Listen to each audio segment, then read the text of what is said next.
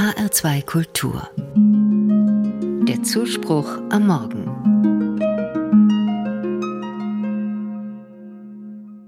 Alexander hat Angst vor Gott. Seine Eltern erzählen ihm, dass Gott streng ist. Sie sagen, Gott sieht alles und bestraft jeden Fehler, den du machst. Darum ist Gott in Alexanders Augen eine schreckliche Figur, vor der er sich am liebsten verstecken will. So erzählt es der Schriftsteller Martin Tart in seinem Roman Das Wüten der ganzen Welt. Das ist nicht allein die Fantasie eines Autors, sondern ein Gottesbild, das auch heute noch existiert und Menschen in Angst versetzt. Sie fragen sich, was, wenn ich gegen ein Gebot verstoße? Wenn ich einen Fehler mache, bin ich dann verdammt? Dieses Gottesbild gibt es auch in der Bibel. Ich denke zum Beispiel an die Geschichte von der Sintflut. Gott vernichtet alle Menschen aus Zorn über ihre Boshaftigkeit. Nur Noah und seine Familie lässt er in der Arche überleben.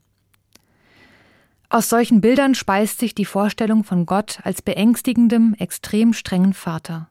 Ein Gott, vor dem man sich fürchten muss.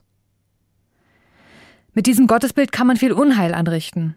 In den Herzen von Menschen, die in Angst leben, weil sie die Drohung mit Gottes Zorn auf sich beziehen so wie in Alexanders Herzen, der sein Leben lang furchtbare Angst vor Gott hat.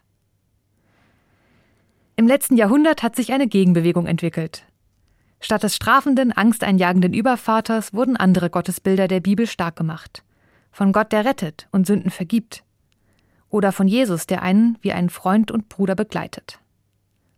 Als Gegenbild zum strafenden Gott sind diese Beschreibungen wichtig. Wenn sie aber zu stark werden, wenn sie mein Gottesbild dominieren, dann ist das zu schlicht und einseitig.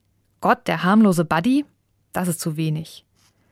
Gott bleibt immer auch unbegreiflich und mächtig, zutiefst fremd. In der Bibel findet sich beides. Der Apostel Paulus zum Beispiel spricht einerseits davon, dass Menschen keine Furcht vor Gott haben sollen und fordert an anderer Stelle doch Gottesfurcht. Hier liegt, glaube ich, eine Spur. Ein Gottesbild, das nur bedrohlich ist und Angst einjagt, macht Menschen klein.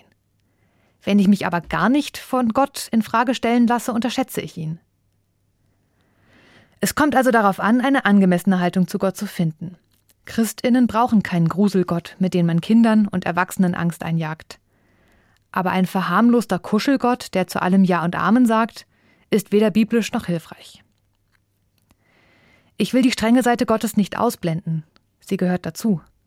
Aber wesentlich ist zugleich Gottes tiefe Liebe, ich übe mich in der Haltung Ehrfurcht, die nicht erstarrt, Nähe, die Respekt behält.